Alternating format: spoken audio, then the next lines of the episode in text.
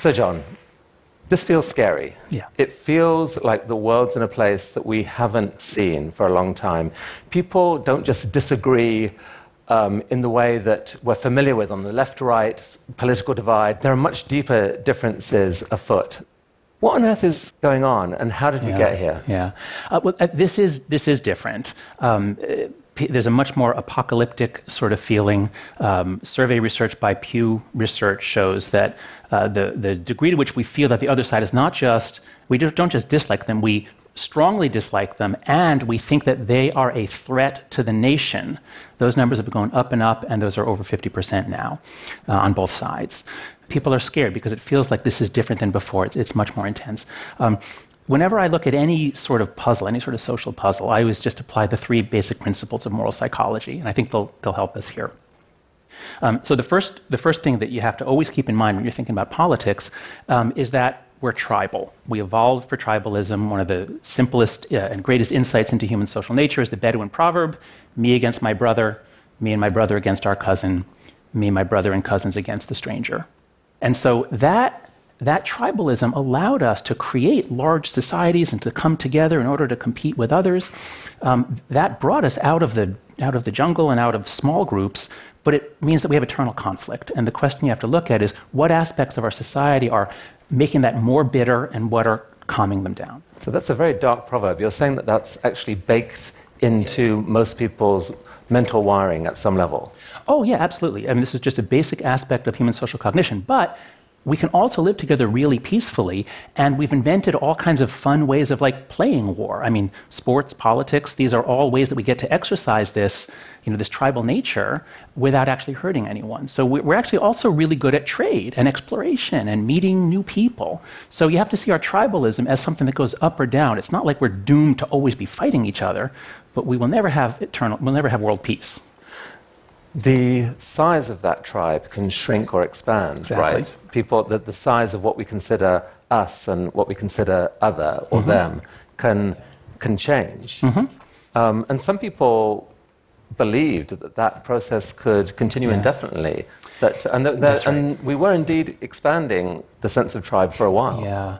And so this is, I think, where we, we're getting at what's possibly the new left-right distinction. I mean, the left-right, as we've all inherited, it comes out of the you know, labor versus capital distinction and the working class and Marx. Um, but I think what we're seeing now increasingly is a divide in all the Western democracies between the people who want to stop at nation, the people who, are more parochial, and I don't mean that in a bad way, people who have a more sense of, more, much more of a sense of being rooted, they care about their, their town, their community, and their nation. And then those who, dis, who are anti-parochial and who, you know, I just whenever I get confused, I just think of the John Lennon song "Imagine." Imagine there's no countries, you know, nothing to kill or die for. And so these are the people who want a global. They want more global governance. They don't like nation states. They don't like borders. You see this all over Europe as well. There's a great metaphor. Uh, a guy, actually, his name is Shakespeare, writing 10 years ago in Britain, said, he, I think it was him, he had a metaphor are we drawbridge uppers or drawbridge downers? And Britain is divided 52 48 on that point, and America is divided on that point too. Hmm. And so, those of us who grew up with the Beatles and that sort of hippie philosophy of, of dreaming of a more connected world, and it felt so idealistic, and how could anyone think badly about that? And what you're saying is that, that actually millions of people today feel that that isn't just um, silly, it's, it's actually dangerous and, and wrong, and they're scared of it. I think the big issue, especially in Europe, but it's also here, is the issue of immigration. And I think this is where um, I think we have to look very carefully at the social science about diversity and immigration. Once something becomes politicized, once it becomes something that the, you know, the left loves and the right, you know, it, then even the social scientists can't think straight about it. Now, diversity is good in a lot of ways. It, it clearly creates uh, more innovation.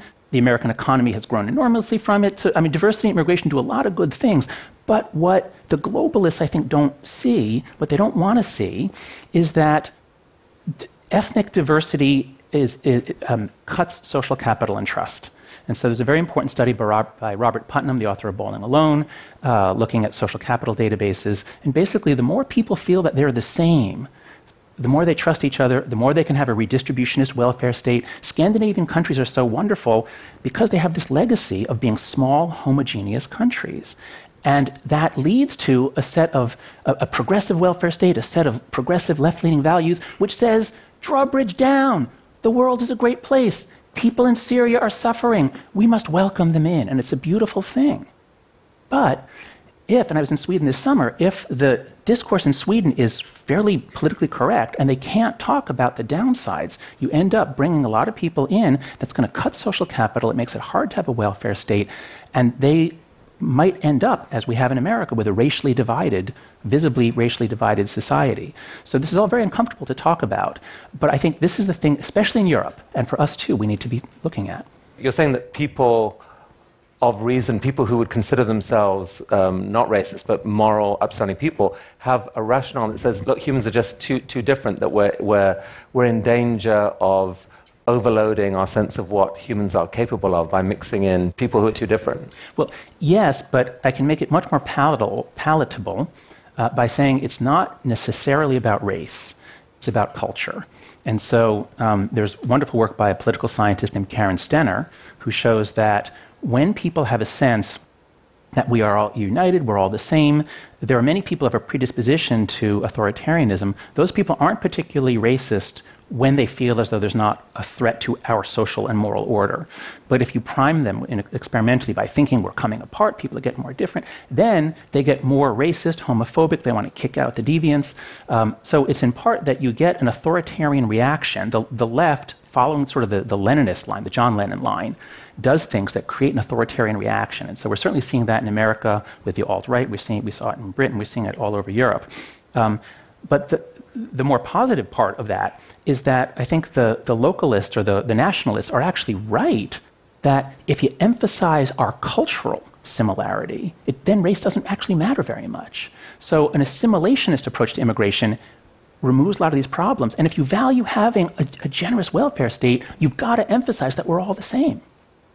Okay, so rising immigration and fears about that are one of the causes of the current divide. What, what, what are other causes?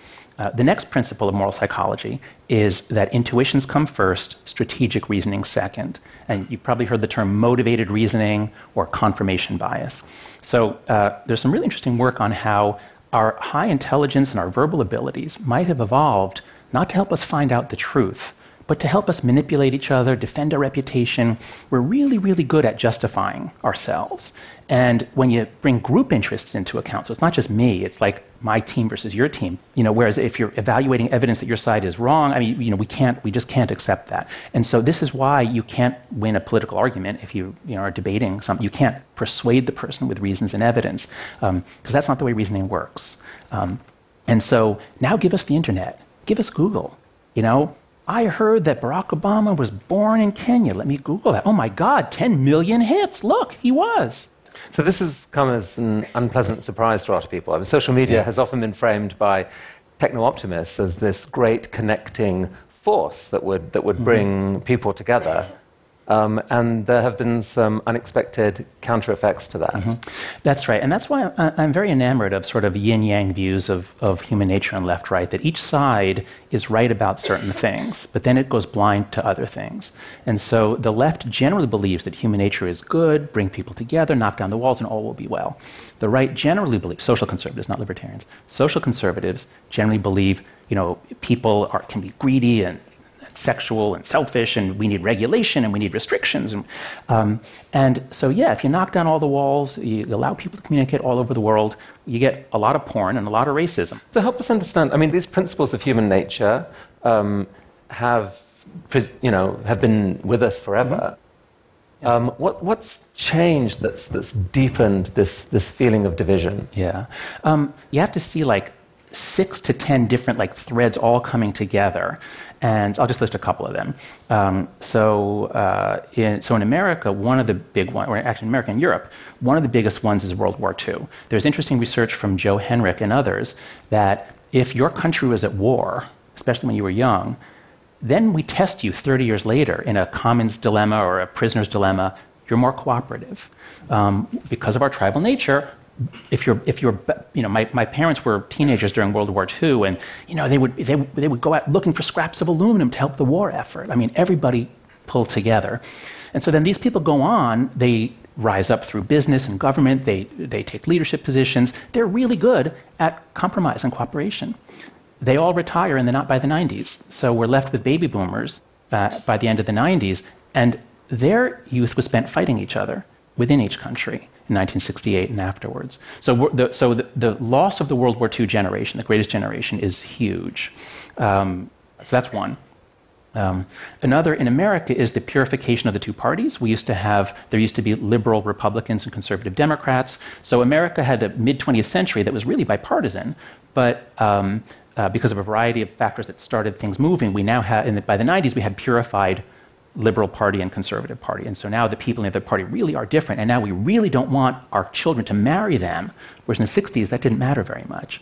So the purification of the parties. Uh, a third is the internet, and as I said, it's, it's just the most amazing stimulant for post hoc reasoning and demonization. I mean, the tone of what's happening on the internet now is quite troubling. You know, I, was, I just did a, a quick search on Twitter about the election and saw two tweets next to each other. Um, one against a picture of a sort of, uh, some sort of racist graffiti. This is disgusting. Ugliness in this country brought to us by hashtag Trump. And then the next one is Crooked Hillary dedication page. Disgusting. So, so this, this idea of disgust is, is troubling to me because you can have an argument or a disagreement about something, you can get angry at someone. Um, disgust, I've heard you say, takes things to a much deeper level. No, that's right. Disgust is different. I mean, anger, you know, I have kids, they, they fight 10 times a day and they love each other 30 times a day. I mean, you just go back and forth. And, you know, you get angry, you're not angry. You're angry, you're not angry. Um, but disgust is different. Disgust paints the person as be it subhuman, monstrous, morally deformed. Disgust is, a, is a, like an indelible ink. Um, there's research from John Gottman on uh, in marital therapy. If, if you look at the faces, if, if the, one of the couple shows disgust or contempt, that's, uh, that's a predictor that they're going to get divorced soon. Whereas if they show anger, that actually doesn't predict anything. Because if you deal with anger well, it actually is good. Um, so this election is different. And I mean, Donald Trump personally you know, he uses the word disgust a lot. He's very germ sensitive, so disgust does matter a lot more for him. I mean, he's, he, you know, that is something unique to him. Um, but as as we demonize each other more, and this is again, as the, the sort of the Manichaean uh, worldview, the, the idea that the world's a battle between good and evil, as this has been ramping up, we're more likely not just to say they're wrong or I don't like them, but we say they're, they're evil, they're satanic, they're, dis, they're disgusting, they're revolting. And then we want nothing to do with them. And that's why I think we see, we're seeing it, for example, even on campus now, we're seeing more the urge to keep people off campus, silence them, keep them away. And I'm afraid that this whole generation of young people, if their introduction to, to politics involves a lot of disgust, they're not going to want to be involved in politics as they, as they get older. So, how do we deal with that? Like disgust? How do you, yeah. how do you diffuse disgust? Um, you can't do it with reasons. Um, I, you know, I think um, you know, I've sometimes I, I've, I studied disgust for many years, and I, I, think about emotions a lot. And I think that the opposite of disgust is, is actually love. Um, love um, is all about like, you know, disgust is closing off borders, love is about dissolving walls. And so, personal relationships, I think, are probably the most powerful means we have. Um, you can be disgusted by a group of people, but then you meet a particular person and you generally discover that they're lovely. Um, and then gradually that chips away or changes your, your category as well. Uh, the tragedy is that Americans used to be much more mixed up in their towns by left, right, or politics. And now that it's become this great moral divide, there's a lot of evidence that we're moving to be near people who are like us politically. It's harder to find somebody who's on the other side. So they're over there, they're far away, it's harder to get to know them. What would you say to someone or say to Americans, people generally, about like what should we understand about each other that yeah. might help us rethink for a minute this, this sort of disgust instinct? Yes. A really important thing to keep in mind there's just um, there's research by um, uh, political scientist Alan Abramowitz, showing that American democracy is increasingly governed by what's called negative partisanship. That means well, you think like, okay, there's a candidate, you like the candidate, you vote for the candidate. But with the rise of negative advertising and social media and all sorts of other trends, increasingly the way elections are done is that each side tries to make the other side so horrible, so awful, that you'll vote for my guy by default. And so, as we more and more vote against the other side and not for our side, you have to keep in mind that um, so if people, on, if people are on the left, they think, well, you know, I, I used to think that Republicans were bad, but now Donald Trump proves it. And I can, now every Republican, I can paint with all the things that I think about Trump. And that's not necessarily true. I mean, they're generally not very happy with their candidate. I mean, neither, this is the most uh, you know, negative partisanship election in, certainly in American history. Um, so you have, have to first separate your feelings about the candidate from your feelings about the people who were given a choice. And, and then you have to realize that because we all live in a separate moral world, I mean, the metaphor I use in the book is, is we're all trapped in the matrix, um, or each moral community is a matrix, a consensual hallucination. And so if you're within the blue matrix, everything is completely compelling that the other side are they're troglodytes, they're racists, they're the worst people in the world, and all, you have all the facts to back that up. But somebody in the next house from yours is living in a different moral matrix. They live in a different video game, and they see a completely different set of facts. And each one sees different threats to the country. And what I've found from being in the middle and from trying to understand both sides is both sides are right. There are a lot of threats to this country, and each side is constitutionally incapable of seeing them all. Hmm. So, are you almost saying that, that um, we almost need a new type of empathy? I mean, empathy is, is traditionally framed as, oh, I feel your pain. You know, I can put myself in your shoes, and we, we, we feel, you know, we apply it to the poor, the needy, the suffering. Mm-hmm. Right. We, we don't usually apply it to people who we feel as other or, or we're disgusted no, by, or whatever. I mean, what, what, yeah. would, what would it look like to build that type of, of empathy? Yeah. Well, so I think um, Right, empathy is a very, very hot topic in psychology, and it's a very popular word on the left in particular. Empathy is a good thing. And empathy for the preferred classes of victims. So it's important to empathize with the groups that we on the left think are so important. That's easy to do because you get points for that. Um, but empathy really should get you points if you do it when it's hard to do. And I think you know, we had a long, you know, a 50 year period of, of, of, dealing with our race problems and, and legal discrimination. And that was our top priority for a long time, and it still is important. But I think this year, I'm hoping it will make people see that we have an existential threat on our hands. Our, our, div- our left right divide, I believe, is by far the most important divide we face. We still have issues about race and gender and LGBT, but this is the urgent need of the next 50 years. And you know, things aren't going to get better on their own. Um, so we're going to need to do a lot of institutional reforms, and we could talk about that, but that's like a whole long, you know, wonky conversation. Um, but I think it starts with people realizing that this is a turning point, and yes, we need a new kind of empathy. We need to realize um, this is what our country needs, and this is what you need. If you don't want to spend, you, raise your hand if you want to spend the next four years as angry and worried as you've been for the last year. Raise your hand, right? So, you know, if you want to escape from this, you know, read Buddha, read Jesus, read Marcus Aurelius. I mean, they have all, all kinds of great advice for how to sort of, you know, drop the fear, reframe things, stop seeing other people as your enemy. So there's a lot of guidance in ancient wisdom for this kind of empathy. Here's my last question.